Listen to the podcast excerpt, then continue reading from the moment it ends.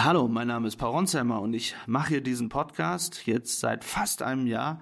Und wenn der euch gefällt, dann könnt ihr mir sehr helfen, wenn ihr beim Deutschen Podcastpreis abstimmt. Ich bin da nominiert bei den Newcomern. Und den Link findet ihr in den Shownotes. Ich weiß, das ist viel Arbeit, aber vielleicht könnt ihr mir diesen Gefallen tun. Bedeutet das für jemanden, wenn wir jetzt psychologisch mal in Donald Trump versuchen reinzuschauen, dass dann ab dem Moment Olaf Scholz eigentlich auch direkt sein Gegner ist? Ja, davon kann, kann der Bundeskanzler Scholz, aber auch ein anderer Bundeskanzler ganz gesichert ausgehen. Deutschland war auch schon in den ersten vier Jahren bei Trump in besonderer Weise ein, ein Gegnerbild.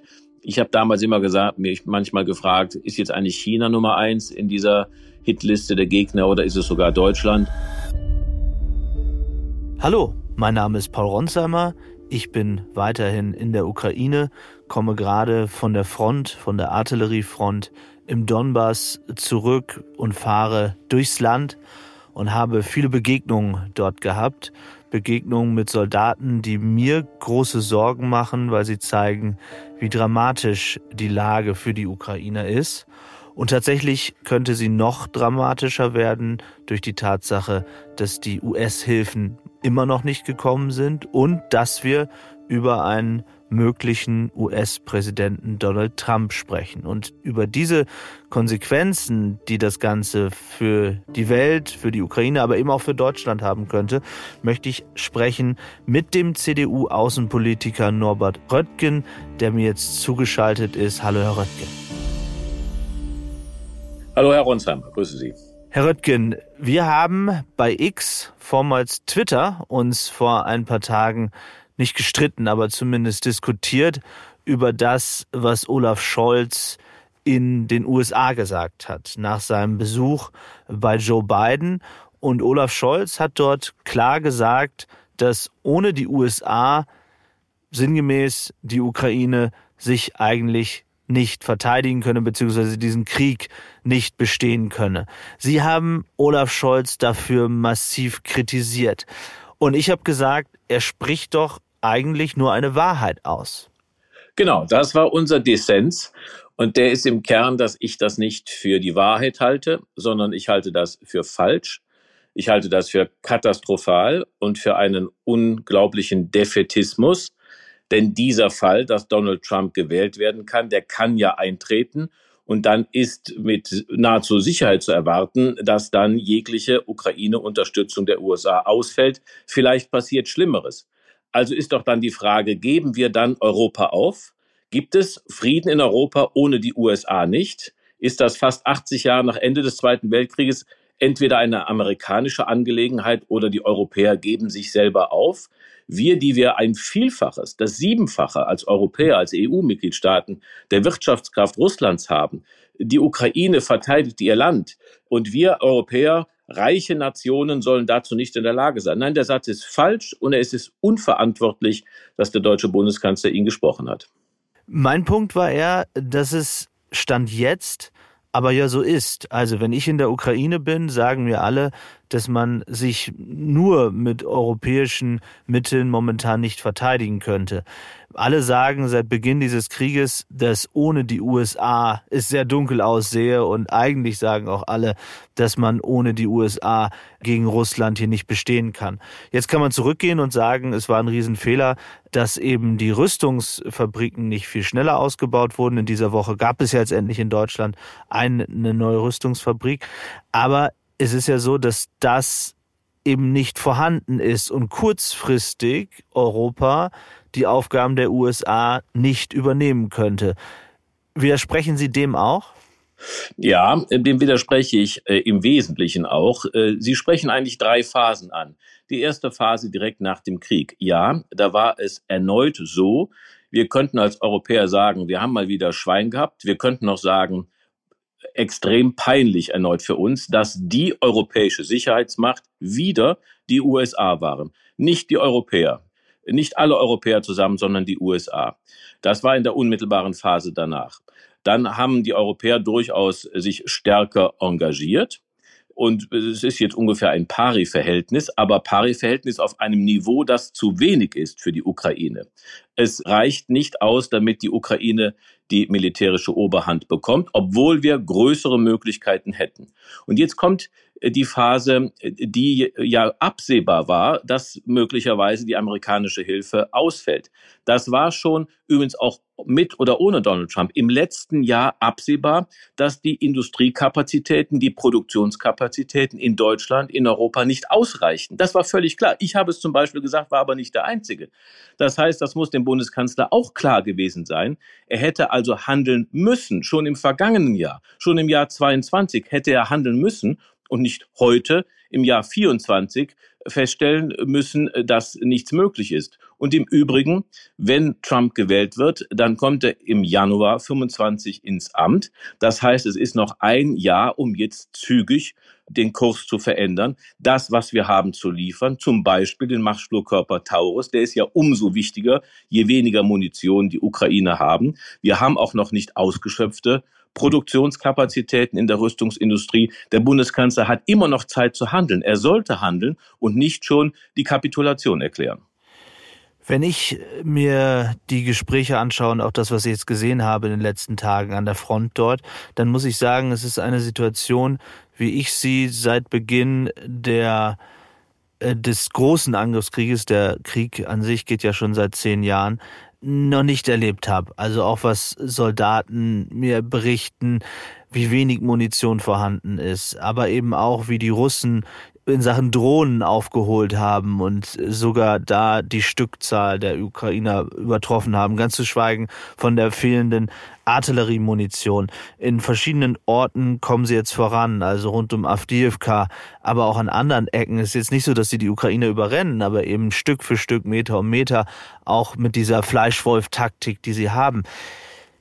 Wie blicken Sie momentan auf die Ukraine vor dem Hintergrund der ausbleibenden Hilfen und auch der möglichen Präsidentschaft eben dann von Trump? Also zunächst mal alle Berichte, die ich bekomme, und Sie geben jetzt wieder einen, die belegen genau das. Und es ist zunächst einmal eine, eine schreckliche menschliche, humanitäre Katastrophe nebenbei für beide Seiten Russische Soldaten sind genauso Menschen, sterben elendiglich, in großen Zahlen sterben sie, schwere Verwundungen und so weiter. Es ist eine wirkliche humanitäre Katastrophe, die jeden Tag dort stattfindet.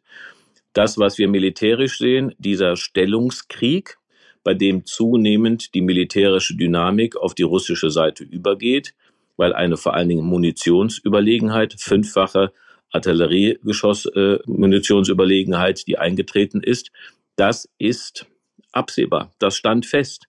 Das sage ich seit Sommer des letzten Jahres. Im Krieg wird Munition verbraucht. Wenn man nicht Munition produziert, nachproduziert, dann fehlt sie. Dieser Tag und diese Unterlegenheit der Ukraine, was Munition insbesondere anbelangt, war absolut absehbar. Überhaupt keine Überraschung. Und das ist ein schweres moralisches, politisches, historisches Versagen der europäischen Führungen und auch der deutschen Bundesregierung und des deutschen Bundeskanzlers, der genau diese Politik, die zu diesem Ergebnis führt, ja gewollt hat. Er hätte es ändern können. Auch andere hätten es ändern können. Und der Marschflugkörper Taurus ist jetzt ein Waffensystem, das besonders wirksam ist. Und der Bundeskanzler verhindert immer noch bis zur Stunde, dass äh, die Ukrainer diesen Marschflugkörper bekommen, der in der Lage ist, Munitionsvorräte, Waffen der Russen auf ukrainischem Territorium aus weiter Entfernung zu zerstören. Und dies nicht zu liefern und gleichzeitig zu klagen und anderen Belehrungen zu erteilen, ist wirklich das Negativste und Falscheste, was man als deutsche Politik machen kann. Jetzt habe ich in all den letzten zwei Jahren und auch in der Ukraine-Politik davor sowohl Scholz, Merkel, Steinmeier immer wieder massiv angegriffen. Deswegen fühle ich mich fast unwohl, wenn ich jetzt ein bisschen in die andere Rolle gehe. Aber es wäre auch langweilig in unserer Diskussion hier. Nur ich hatte in dieser Twitter, in dieser X-Diskussion mit Ihnen gesagt, aber der Stand ist jetzt ja so, wie er ist. Man kann kritisieren, was in den letzten zwei Jahren nicht passiert ist. Man kann auch kritisieren, dass Taurus nicht geliefert wurden. Da stimme ich mit Ihnen vollkommen überein. Aber was machen wir jetzt in diesem Moment? Denn die anderen EU-Regierungschefs wollen, können, sollen nicht liefern. Man weiß es nicht genau. Es gibt da unterschiedliche Angaben, wer wie viel Munition hätte. Fakt ist aber, dass äh, Scholz, wenn wir, wenn wir das EU-weit vergleichen, jetzt nicht Schlusslicht ist, also zumindest was Munition und, und andere Dinge angeht. Nein, Deutschland ist gemessen an unserer Wirtschaftskraft, das ist ja die Bezugsgröße, wir können uns ja nicht mit Estland vergleichen.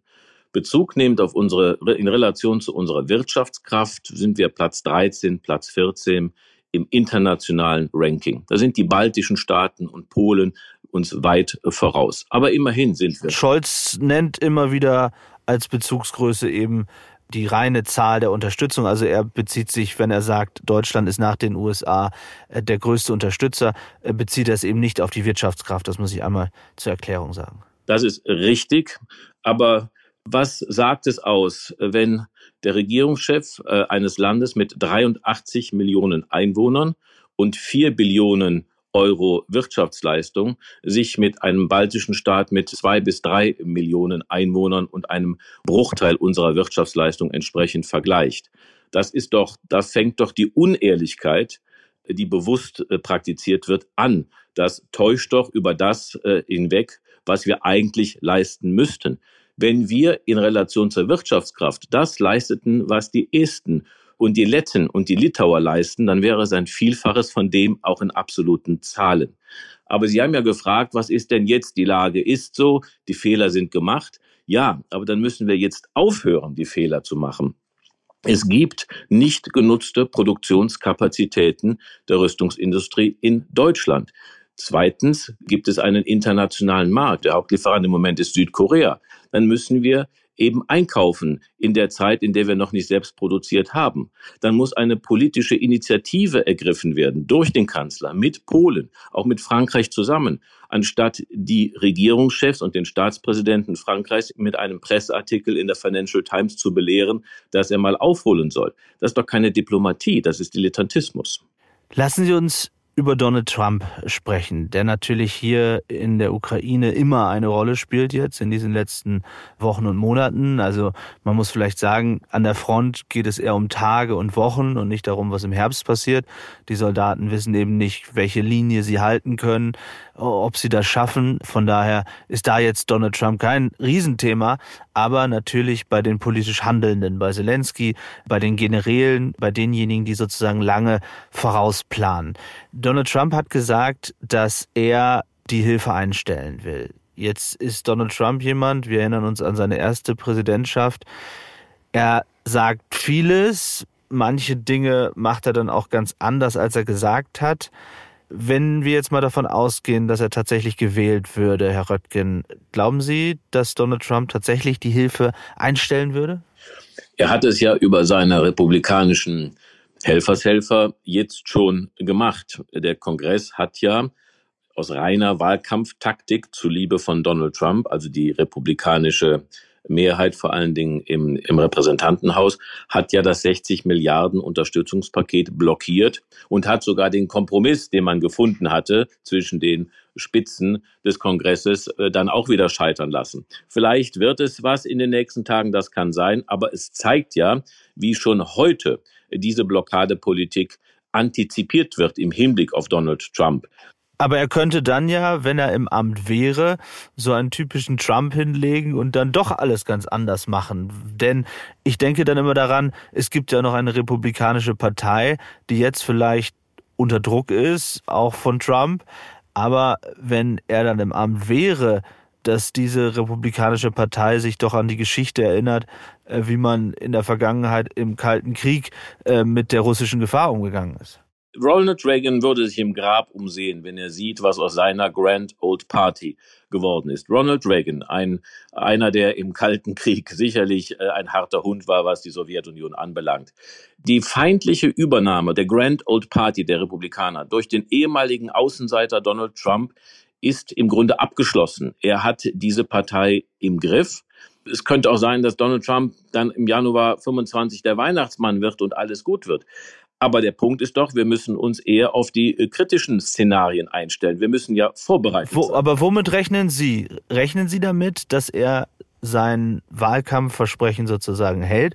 Also wie würde Donald Trump, nehmen wir an, er wird gewählt im November, was würde er tun? Ruft er Wladimir Putin an? Sagt der Zelensky, Putin, wir treffen uns jetzt in Minsk oder ich weiß nicht. Was, was würde er tun, glauben Sie? Also was er mit absoluter Sicherheit tun wird, ist den Europäern anzubieten, ihr könnt alle amerikanischen Waffen kaufen. Wir geben keine mehr. Er wird ungefähr sagen, das ist ein europäischer Krieg und ihr seid die Europäer, wir die Amerikaner. Ich bin nicht, wir sind nicht zuständig. Der amerikanische Steuerzahler ist dafür nicht mehr zuständig. Wir haben schon mehr geliefert als ihr. Ihr könnt es alles kaufen, aber es gibt nichts mehr von uns. Das ist mit Sicherheit zu erwarten. Und dann müssen wir, wenn wir unser Würden Euro die Europäer das dann kaufen? Die Europäer würden kaufen, wir würden produzieren, wir müssten es. Der Bundeskanzler erklärt, es wäre ja dann ein hoffnungsloser Fall, die Ukraine verloren. Das halte ich für völlig falsch. Es wird auch nicht passieren. Natürlich werden in dieser Situation die Europäer sich anpassen. Natürlich werden wir unser Europa nicht aufgeben. Aber es würde uns alles leichter fallen, wenn wir uns auf den Fall etwas vorbereiteten. Was auch noch sein kann, ist, dass Donald Trump sehr rasch einen Deal mit Putin macht. Im Grunde ist Trump das Ass in der Hand von Wladimir Putin. Das kann sein, dass es zu einem solchen Deal kommt. Wie würde der aussehen aus Ihrer Sicht? Hier wird immer wieder Gebietsabtretung. Ja, es wäre jedenfalls ein Deal auf Kosten der Ukraine. Keine Frage. Was Trump ankündigt, mag vielleicht gar nicht so bedeutsam sein, aber es ist gut vorstellbar, dass er mit Putin einen Deal macht und das geht auf Kosten der Ukraine, was dann bedeutet, dass die NATO nicht mehr das ist, was sie jahrzehntelang war wenn Europa auf diese Weise aufgegeben und im Stich gelassen würde. Und darum geht das absolut an, bis an die Institutionen der westlichen Sicherheitsarchitektur für Europa. Es geht an die gesamte Sicherheitsarchitektur, die sich nach dem Zweiten Weltkrieg zur Sicherheit Europas entwickelt hat. Das, das ist absolut zu erwarten. Wenn wir neben der Ukraine darüber sprechen, was das Ganze für die NATO und Europa bedeuten würde, wir haben diese Rede von Donald Trump gehört, wo er gesagt hat, er würde Putin sogar ermutigen, sinngemäß anzugreifen und damit andere NATO-Länder in Gefahr zu bringen, in direkte Gefahr zu bringen, weil, so äh, sagt Donald Trump, wenn sie ihre Rechnungen eben in der Vergangenheit nicht bezahlt haben. Was die NATO angeht, da spielt er immer wieder auf die äh, NATO-Ausgaben an. Äh, dann so sinngemäß geschehen, das fast recht. Da gab's Riesenaufschrei. Kommt sowas wirklich bei den amerikanischen Wählern an? Nein, ich glaube, dass, dass, dass das eine Aussage völlig von Sinnen ist, Russland, äh, Putin geradezu aufzufordern, äh, in die, äh, in die Staaten, die zu wenig leisten, militärisch äh, sozusagen anzugreifen. Das kommt nicht an. Ich weiß auch weiß allerdings nicht, ob das alles immer in den Differenzierungen und Feinheiten auch vernommen wird. Was ankommt bei seiner Basis allemal, aber auch darüber hinaus, ist die Aussage, diese Europäer, äh, gemeint sind übrigens am meisten immer die Deutschen, die sind wohlhabend, treiben Handel mit der Welt und lassen ihre Sicherheit von Amerika organisieren und finanzieren. Und das ist in höchstem Maße unfair und damit muss endlich Schluss sein. Das ist eine Aussage, die schon im Wahlkampf, äh, die zu seiner ersten Präsidentschaft geführt hat, sehr verfangen hat und auch in der ganzen Präsidentschaftszeit. Und mit der wird er sicherlich äh, wieder Wahlkampf machen. Herr Röttgen, weil da, finde ich, kommen wir zu einem Punkt, wo Donald Trump durchaus einen Punkt hat. Also alle schimpfen über Donald Trump und regen sich aus meiner Sicht zu Recht natürlich über das auf, was er jetzt über die Ermutigung Putins äh, gesagt hat, in andere Länder einzumarschieren, also in der NATO. Aber wenn wir zurückschauen, auch auf den Wahlkampf 2016, da hat er bestimmte Dinge kritisiert und dann auch als Präsident in außenpolitisch äh, kritisiert. Einmal dass die europäischen Länder nicht genügend Geld in die NATO zahlen, insbesondere Deutschland. Wir sind immer noch nicht bei zwei Prozent, glaube ich, und andere Länder genauso und eben nicht genügend tun für die Sicherheit der NATO. Das war ein Punkt. Dann hat er Deutschland massiv kritisiert für Nord Stream 2, was sie auch immer getan haben als Politiker der CDU. Ähm, aber auch da wurde er lange Zeit ausgelacht und äh, er hat in dieser Zeit sehr klar gesagt, äh, dass es da auch um eine Sicherheitsfrage geht. Sicherlich für ihn auch um eine wirtschaftliche Frage, um dann äh, Erdgas zu liefern. Das spielt bei Trump sicherlich auch immer eine Rolle. Nur wenn ich dann jetzt heute zum Beispiel unseren Bundespräsidenten Frank-Walter Steinmeier sehe, der Donald Trump für seine NATO-Äußerung kritisiert. Ich meine, das ist der gleiche Steinmeier, der 2016 noch gesagt hat, die NATO vor Säbelrasseln gewarnt hat als Außenminister, der mit Lavrov auf der Sicherheitskonferenz gekuschelt gespielt hat. Da gibt es das berühmte Foto, wo sie sich fast zärtlich anfassen, der immer Putin falsch eingeschätzt hat. Was ich mich gefragt habe, als ich genau dieses Statement von Steinmeier gesehen habe, ist das nicht auch eine gewisse Doppelmoral? Also als ähm, Politiker, als Bundestagsabgeordneter ist es mir nicht erlaubt, äh, den Bundespräsidenten unseres Staats überhaupt zu kritisieren. Kommen Sie dann ins Gefängnis? Nein, steht nicht auf Strafe, aber irgendwie gibt es ein Comment und ich bin okay. ja in mancher Hinsicht ein konservativer Mensch. Darum muss ich bei der, wenn Sie mich danach speziell fragen, passen. Aber ich kann eines sagen, was ich schon immer gesagt habe. Das, was richtig ist, also die Kritik daran, dass Deutschland seit zehn Jahren zwei Prozent versprochen hat und bis zum heutigen Tag nicht geliefert hat, oder etwa dass wir, dass äh, mehrere Bundesregierungen Nord Stream 2 als rein politisches Projekt, als politische Waffe gegen die Ukraine haben durchlaufen lassen, verteidigt haben. Das sind schwere Fehler äh, und das zu kritisieren wird selbst dann nicht falsch, wenn es Donald Trump tut. Und das ist umso schlechter für uns, wenn unsere Unzulänglichkeiten in unserer Politik, unsere strategischen schweren Fehler dann auch noch unsere Position gegenüber den USA äh, und auch Donald Trump schwerer machen, weil wir einfach diese Fehler gemacht haben über einen langen, langen Zeitraum. Ja, wir haben wirklich äh, Hausaufgaben nicht gemacht und wir haben aufzuholen in unserer Sorge für unsere eigene europäische Sicherheit. Und wenn die Mehrheit der Amerikaner sagt, die Europäer müssen mehr für ihre eigene Sicherheit sorgen, 80, fast 80 Jahre nach Ende des Zweiten Weltkrieges, dann haben sie recht. Ja, absolut um provokant weiterzufragen, weil was Donald Trump für eine Katastrophe sein könnte, darüber reden alle. Was ich mich frage, bei welchem außenpolitischen Thema hatte er möglicherweise noch recht aus Ihrer Sicht? Da fällt mir keins ein. Also er hat die, die beiden Punkte, die haben Sie schon genannt, Nord Stream 2 und, äh, und auch mangelnde Verteidigungsleistungen. Die hat er zu Recht kritisiert. Die hat auch Obama äh, schon kritisiert, die, die mangelnden Verteidigungsleistungen. Halten Sie es im Nachhinein zum Beispiel immer noch für einen Fehler, äh, dass Donald Trump die Hauptstadt, die Hauptstadt, die Botschaft der USA nach Jerusalem verlegt hat von Tel Aviv? Ja, ja, das halt, das habe ich nicht für äh, hilfreich gehalten. Auch dass das Atomabkommen, äh, dessen Schwächen äh, und Fragwürdigkeit ich immer gesehen habe, aber das erreichte Atomabkommen mit Iran äh, hat er in die Tonne getreten. Ja, aber das war doch im Nachhinein auch richtig, muss man fast sagen, oder? Nein, nein, es war nicht richtig. Weil, nein, weil was haben wir jetzt? Die Iran ist der Atomwaffe näher als je zuvor. Es ist eine Frage der Zeit. Und wir haben diesen einzigen Weg, sie einzuhegen durch ein Reglement, durch Überwachungen. Das hat Donald Trump zerstört. Das, was ich erlebt habe, war ja da Vorsitzender des Auswärtigen Ausschusses und sehr aktiv auch in den USA und in internationalen Gremien. In den vier Jahren hat man erlebt, wie sieht die Welt aus, wenn die USA ihre Führungsrolle nicht mehr wahrnehmen, sondern ausfallen und immer wieder dann auch schwere Fehler machen. Das war schon damals kritisch der Trump, den wir jetzt, wenn er gewählt wird, der ist ja noch nicht gewählt und vielleicht wird er auch nicht gewählt, aber der ist ganz, ganz anders vorbereitet durch die Heritage Foundation. Da ist ein klares Programm, nicht er ist vorbereitet, aber sein Umfeld ist vorbereitet und seine Aggressivität und Unberechenbarkeit ist, glaube ich, nochmal ganz anders. Also, wenn er gewählt wird, wird die zweite Amtszeit äh, unvergleichbar werden zur ersten Amtszeit. Dessen bin ich mir auch ziemlich sicher. Für wie wahrscheinlich halten Sie es, dass er gewählt wird? Wir erleben ja auf der anderen Seite einen US-Präsidenten, der eine sehr schwere Woche hinter sich hatte. Einerseits das Gutachten über seinen Gesundheitszustand beziehungsweise sein Alter.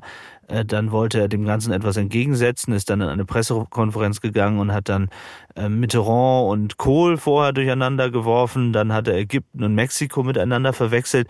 Bei dieser brutalen Öffentlichkeit in den USA, in den sozialen Medien, kommt der von diesem Image nochmal runter, dass er eigentlich, so hat man das Gefühl, so wird das Bild von ihm, von seinen Gegnern gezeichnet, äh, nicht mehr so wirklich zurechnungsfähig ist? Na, zurechnungsfähig ist wieder Ihre Ich überspitze, nein, ich, ich überspitze jetzt eben seine Gegner. Ja, ja, die ich mir nicht, natürlich nicht zu eigen mache, aber sozusagen ein, äh, gewisse Altersschwächen und das Image, das sich daraus gebildet hat, nein, das wird nicht mehr weggehen. Das wird nicht mehr weggehen, es wird bleiben. Wie kann er dann die Wahl noch gewinnen? Kann er so eine Wahl noch gewinnen, wenn dieses Image bleibt? Ich glaube, man heute kann man es nicht sagen. Darum würde ich heute sagen, es ist 50-50. Immer noch. Im Moment liegt Trump besser. Aber man kann einen Ausblick äh, auf die wirtschaftliche Entwicklung wagen. Da könnten Chancen mehr für Biden liegen, was Inflation äh, anbelangt. Alle anderen Daten sind ja herausragend. Die USA haben Wachstum, äh, die USA haben Vollbeschäftigung. Ähm, außer Lebenshaltungskosten sind auch in den USA eben gestiegen, sind ein bestimmtes Thema. Dann sieht man auch bei den Vorwahlen, die wenigen, die stattgefunden haben, bei Trump, er mobilisiert die Basis, er greift aber nicht darüber hinaus. Also er ist sehr, bislang noch sehr begrenzt in der Mobilisierung auf die Basis und er erweitert sein, sein Feld, sein Elektorat, seine Wählerschaft nicht aus. Jedenfalls kann man das bislang noch nicht feststellen. Aber es wäre dann, es könnte sein, es, es kann ja auch noch, können auch noch Überraschungen kommen, halte ich auch nicht für ausgeschlossen. Äh, aber es könnte sein, dass das sozusagen zur Alternative steht, Trump, dem, dem sozusagen das Anti-Trump-Argument gegen die, das zu hohe Alter von Joe Biden. Und wenn man überlegt, dass es um das mächtigste Land der Welt geht, dann ist das eine nicht zufriedenstellende Alternative. Das muss man einfach so freimütig einräumen. Halten Sie es für zum jetzigen Zeitpunkt noch für möglich, dass Joe Biden ausgewechselt wird, also von den Demokraten. Es geistert immer wieder der Name Michelle Obama äh, durch die Welt, obwohl sie das schon dementiert hat. Phil Murphy wurde jetzt, glaube ich, mal genannt äh, und andere. Geht das noch zum jetzigen Zeitpunkt oder ist das zu spät? Ja, die Namen halte ich nicht so für plausibel. Das sind dann immer irgendwie Namen, die, die wir dann hier in Europa kennen. Ähm, und das, das glaube ich in beiden Fällen eher nicht. Aber bislang wurde mir immer gesagt, wenn das so erörtert wurde mit amerikanischen Freunden oder Kollegen, äh, Leute, das ist europäisches Wunschdenken, dass dann noch irgendwas passiert. So jetzt, wie Sie auch berichtet haben, haben sich gerade in den letzten ein, zwei Wochen doch diese Berichte, also einmal der Bericht des Staatsanwaltes über Joe Biden, das war wirklich ein absoluter Tiefschlag, weil es ja von einer offiziellen Stelle kam. Die Person ist zwar eingeschriebener Republikaner, aber das ist ein, ein, ein offizieller Staatsanwalt, der sich über den Zustand von Joe Biden so geäußert hat. Ich würde es ganz persönlich, ohne dafür eine Basis zu haben, nicht mehr völlig ausschließen, wenn dieser Eindruck sich weiter verdichtet und sozusagen dominant wird in der Wählerbildung oder in der Meinungsbildung der Wähler, dann ist da auch noch, glaube ich, am Ende möglicherweise kann dann noch die Reißleine gezogen werden. Aber wir sind jetzt im reinen Bereich der Spekulation. Aber bleiben wir da nochmal. Könnte. Sie, ja. Nein, aber es sind ja Fragen, die sich äh, viele Menschen stellen. Und die Frage, die ich mir stelle, wenn man so eine politische Karriere hinter sich hat, wie Joe Biden, in dem Alter nochmal US-Präsident geworden ist, Vizepräsident gewesen ist, jahrzehntelang Senator, eine tragische Familiengeschichte über Jahrzehnte auch erlebt hat, warum macht man das nochmal? Also warum, wenn man weiß, dass das so spitz auf Knopf ist, warum stellt man sich dann nochmal auf überhaupt? Liegt es das daran, dass er glaubt, dass niemand außer ihm gegen Donald Trump gewinnen kann? Oder ist das dann auch die Schuss so als Präsident, dass man von diesem Amt auch nicht mehr loslassen kann? Ja, so genau weiß ich es natürlich auch nicht. Aber ich nehme an, dass Joe Biden davon überzeugt ist, dass er bewiesen hat, Donald Trump zu schlagen, schlagen zu können und dass er der Mann darum äh, erwiesenermaßen ist, der das auch ein zweites Mal kann und dass, wenn er das frühzeitig nicht getan hätte, er sowieso sehr früh zu einer lame duck geworden wäre in einem ganz besonderen ja außenpolitischen Umfeld mit Kriegen in Europa, der Nahostkrieg, Hamas gegen Israel und und und in einer schwierigen wirtschaftlichen Lage. Und dann hätte sich auch gezeigt, wie breit ja ziemlich, ähm, also in Teilen relativ unversöhnlich die Demokratische Partei inzwischen geworden ist. Also das hätte auch zu einem schwer berechenbaren Prozess führen können, wer sich dort durchsetzt und ob dieser gesamte Prozess dann geeignet gewesen wäre, dass die Demokraten eine Aufstellung finden, um Trump zu schlagen, hat ihn dann vielleicht auch darin bestärkt, ich habe es schon mal geschafft, ich kann es auch wieder und werde es wieder schaffen. Das ist meine Vermutung, dass das sein persönlich stärkstes Argument ist.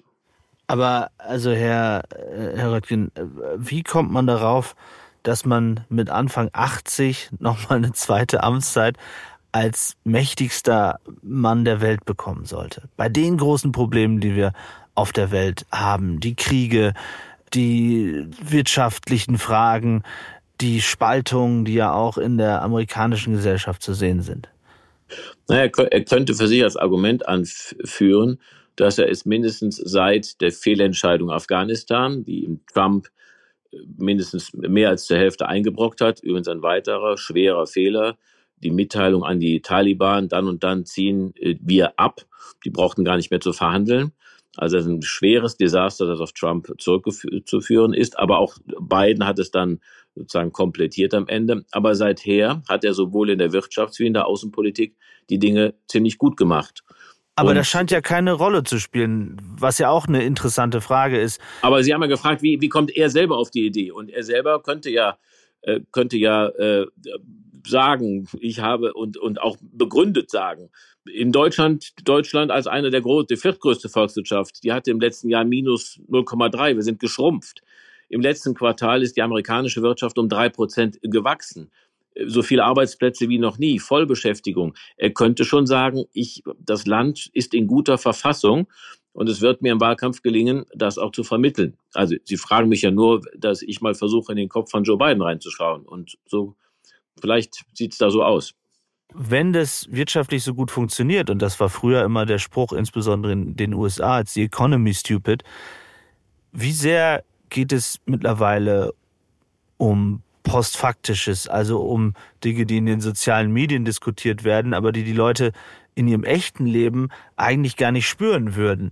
Denn Sie sprechen es an, den Amerikanern ging es, wenn wir uns diese Statistiken, die reinen Statistiken anschauen, lange Zeit nicht mehr so gut. Ja, also es gibt den eine, der eine Punkt, Inflation, Lebenshaltungskosten, das ist ein großes Thema. Volkswirtschaftliche Daten sind das eine, aber alltägliche Lebenserfahrung, wenn ich einkaufen gehe, ist es wird teurer und sehr teuer. Das ist die andere Erfahrung. Aber klar, es ist hinzugekommen äh, seit äh, einigen Jahren und wird immer schärfer der Zivilisationskrieg in den USA. Das hasserfüllte Identitätsprogramm, auch durchaus wechselseitig, aber vor allen Dingen jetzt von den Republikanern, dass es um eine andere, dass es um eine Kulturrevolution in Wahrheit geht und dass man von Washington im Stich gelassen wird, dass das eine Elite ist, die ähm, mein Leben und die Sorgen und Nöte gar nicht sehen und die sich in elitären äh, Diskussionen um Minderheiten erschöpfen und ähm, äh, mich als den Normalarbeitnehmer, den amerikanischen Normalarbeitnehmer mit seinen Ängsten nicht sehen. Also diese Mischung aus der wirtschaftlichen Bedrängnis, die Pandemie hat stattgefunden, Inflation, Lebenshaltungskosten und Identitätskrieg, muss man fast sagen. Ja, ja, muss man sagen. Das ist die besondere Mischung, die jetzt äh, Einzug gehalten hat in die amerikanische Demokratie. Und wenn es um diese letzten Fragen geht, die Identitätsfragen, dann sind das keine Fragen mehr, wo, die, wo man wechselseitig sich noch zuhört, wo Argumente zählen. Es zählt nur äh, Sieg gegen den anderen, der fast schon so etwas wie ein Feind ist. Kein Kompromiss mehr, keine Gemeinschaftsbildung. Wie jetzt im Kongress, aus dieser Haltung heraus darf der Präsident keinen Erfolg haben, indem er mit seinem 60 Milliarden Paket für die, für die Ukraine durchkommt. Das Wichtigste ist, diesem Präsidenten zu schaden, weil dahinter die falsche kulturelle Identitätspolitik steht, für die er steht und die muss man bekämpfen und da muss halt eben die Ukraine ein Opfer bringen. Die aktuellsten Umfragen, also die letzte, zeigen Joe Biden bei 43,3 Prozent ähm, und Donald Trump bei 45 Prozent. Aber wir wissen ja, es geht vor allem um die Swing States. Gehen wir jetzt nochmal davon aus, dass Donald Trump am Ende tatsächlich das Rennen machen würde. Und schauen wir, nachdem wir über die Ukraine, äh, das Internationale und die Sicht in den USA gesprochen haben, noch einmal auf Deutschland. Ich stelle mir gerade vor, Donald Trump steht da im November und gewinnt tatsächlich die Wahlen. Erstmal gehen Sie davon aus, dass dann der Bundeskanzler noch Olaf Scholz heißt oder hat es dann in Deutschland möglicherweise schon Neuwahlen gegeben und Ihr Kollege und alter Rivale Friedrich Merz könnte dort schon als Kanzler stehen? Ich persönlich gehe davon aus, dass der Grad der Zerrüttung der Koalition so groß ist, dass keine der Parteien mehr die Kraft hat, äh, diese Koalition äh, zu beenden, äh, weil alle dabei so schlecht aussehen würden, dass sie das Einzige, was ihnen noch einfällt, ist an der Macht zu klammern und sie werden sich nach meiner Einschätzung bis zum Herbst 2025, Spätsommer 2025 an der Macht klammern. Es sei denn, es passiert ein Unfall, was in diesem, in so einer Zerrüttungssituation immer passieren kann. Aber kann man nicht planen. Darum denke ich, sie werden sich äh, klammern, ohne eine Idee von Politik und schon gar nicht eine gemeinsame zu entwickeln. Also gehen wir davon aus, dann, laut Ihnen, Olaf Scholz ist noch Bundeskanzler. Mhm. Mhm. Er hat ja jetzt sehr seine Nähe zu Joe Biden zelebriert, jetzt auch beim Besuch aktuell in Washington. Beide sagen immer, wie eng sie miteinander sind. Bedeutet das für jemanden, wenn wir jetzt psychologisch mal in Donald Trump versuchen reinzuschauen, dass dann ab dem Moment Olaf Scholz eigentlich auch direkt sein Gegner ist? Ja, davon kann, kann der Bundeskanzler Scholz, aber auch ein anderer Bundeskanzler ganz gesichert ausgehen.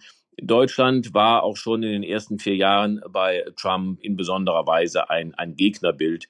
Ich habe damals immer gesagt, mich manchmal gefragt, ist jetzt eigentlich China Nummer eins in dieser Hitliste der Gegner oder ist es sogar Deutschland? Aber es kommt ja sehr auf Persönlichkeiten an. Also habe ich zumindest immer bei, bei Trumps erster Amtszeit, manchmal hat man sich gewundert, wen er plötzlich mochte oder gesagt hat, Mensch, he's a good friend und so weiter.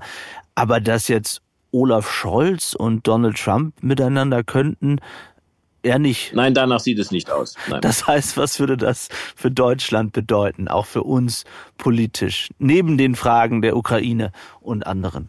Also für uns bedeutet es zwei Dinge. Erstens, ganz klar, das ist dann die Stunde Europas.